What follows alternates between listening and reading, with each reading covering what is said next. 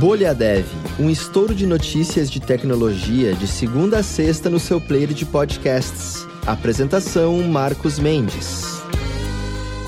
Olá, seja muito bem-vindo ao Bolha Dev dessa sexta-feira, dia 15 de julho de 2022, aniversário de 94 anos da primeira vez que a máquina Enigma, a máquina criptográfica alemã Enigma, codificou uma mensagem. Essa máquina, para quem não conhece, foi usada pelos militares alemães durante a Segunda Guerra Mundial para mandar informações secretas, criptografadas para lá e para cá. E essa é uma história contada inclusive naquele filme O Jogo da Imitação, que tem o Benedict Cumberbatch no papel do Alan Turing, que acho que no Bolha Dev dispensa apresentações. Então tá uma dica talvez de filme para você poder ver, conhecer melhor a história da máquina criptográfica alemã Enigma e ver também como é importante pensar todos os detalhes antes de montar algum processo de segurança, especialmente de comunicação de mensagens. Bom, e começando aqui falando do presente agora do mundo da tecnologia, a Microsoft reverteu uma decisão polêmica dela do banimento de projetos open source na loja de aplicativos que ela tem. Então, dependendo do programa, se tivesse só algum componente, uma coisa ou outra de código aberto lá, como determinadas licenças, ainda assim o programa ia ser impedido de ser vendido na loja de aplicativos da Microsoft, só que ela reverteu essa decisão. Ela falou que a intenção dela com isso aqui era impedir, por exemplo, o reempacotamento de software de código aberto para a galera poder ganhar dinheiro bem devido, né, em cima do trabalho dos outros, e vai revisar essa medida depois anunciar o que ela vai fazer a respeito disso. Bom, e falando de deepfakes agora, pintou um estudo que mostrou que o nosso cérebro consegue detectar subconscientemente deepfakes, mesmo quando a mente, a parte da frente aqui do cérebro, é enganada, e é o seguinte: algumas pessoas monitoradas por eletroencefalografia conseguiram detectar deepfakes em 54% das amostras, versus 37% do pessoal que teve que verbalizar, né, quando identificava lá se essa amostra era um deepfake. Os pesquisadores da Universidade de Sydney comentaram que parece que as IAs deixam basicamente umas impressões digitais sutis nessas imagens imagens falsas que elas criam, que só uma parte do nosso cérebro, que é a rede neural humana, consegue identificar, e é por isso que o subconsciente consegue detectar com mais certeza lá quando uma imagem é ou não um deepfake. Bom, e de notícias do Brasil, agora foi a vez do Itaú de anunciar uma plataforma de tokenização. A nova unidade Itaú Digital Assets vai titularizar valores mobiliários, né, como por exemplo recebíveis, em ativos digitais e vai oferecer serviços de custódia de criptoativos. Também não está descartada a negociação direta de moedas digitais, incluindo o Bitcoin, o que é até curioso, né? Porque no passado o Itaú tinha criticado bastante a tecnologia como um todo, aí falando que ela ia ser usada só pela lavagem de dinheiro. Militares norte-americanos estão preocupados com o que eles falam que é o software mais importante da Terra. O que acontece é que o kernel Linux forma a base de toda a infraestrutura global de computação, né? Então, internet, indústrias também, rede para distribuir energia, transporte, praticamente todos os supercomputadores, além de bilhões de smartphones e por aí vai. Mas tem um problema, de acordo aí com o Social Cyber, que é da DARPA. O braço de pesquisa das Forças Armadas Americanas falou que, por ser um projeto open source, esse código está exposto à manipulação por agentes hostis, então eles querem agir. Eles vão combinar sociologia e análise automatizada para mapear, entender e proteger também não só a comunidade que desenvolve o núcleo do Linux, mas também toda a comunidade de código aberto.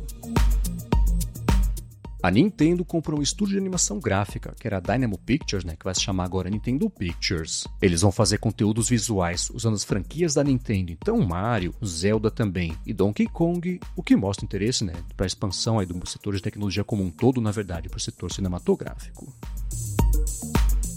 Bom, e falando do lançamento agora, saiu do beta lá o Chrome OS Flex, que agora está disponível também para PCs antigos. O Chrome OS Flex oferece suporte a mais de 400 dispositivos, com uma redução do consumo de energia aí na casa de 19%, em média, né? isso claro, 19%.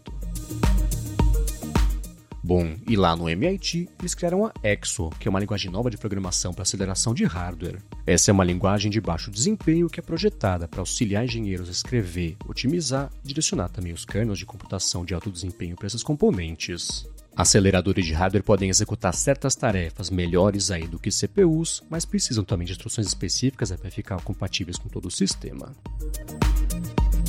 Bom, e para finalizar aqui, na verdade não para finalizar, mas a última notícia aqui do episódio de hoje, eu quero falar sobre o Alura Stars, que para quem não conhece, é a comunidade de criadores de conteúdo da Alura.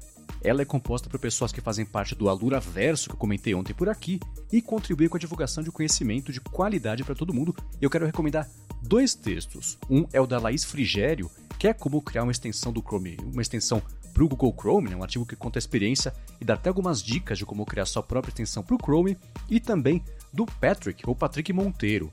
O artigo dele é Criando Experiências de Realidade Virtual na Web.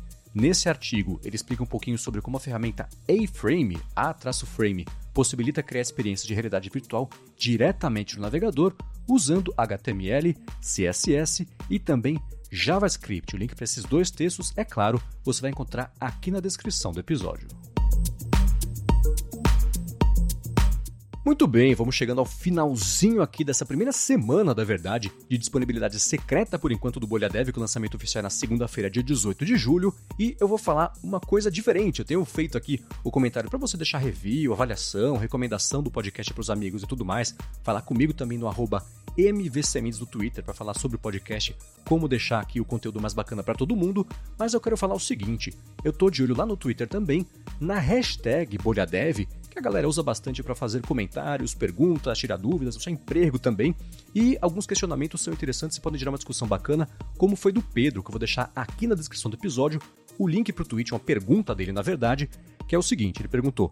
É difícil mudar de área dentro do próprio desenvolvimento? Então, deu exemplo: ah, a pessoa era back-end, front-end e mudou para full stack, ou vice-versa. Acho que essas perguntas podem dar origem a discussões bacanas. Eu não sei a resposta porque eu não sou programador, então eu vou ficar de olho também nas respostas que vocês vão dar para esse tema e o que pintar de útil, de bacana dessa discussão. Eu posso até comentar aqui no episódio da segunda-feira, na semana que vem.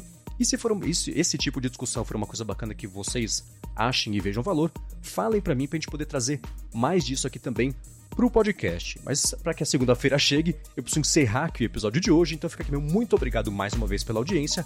E na segunda-feira, o Bolha Dev tá de volta.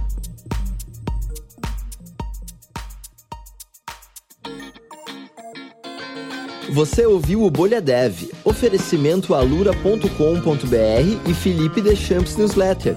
Inscreva-se em felipedechamps.com.br barra newsletter. Edição Rede Gigahertz de Podcasts.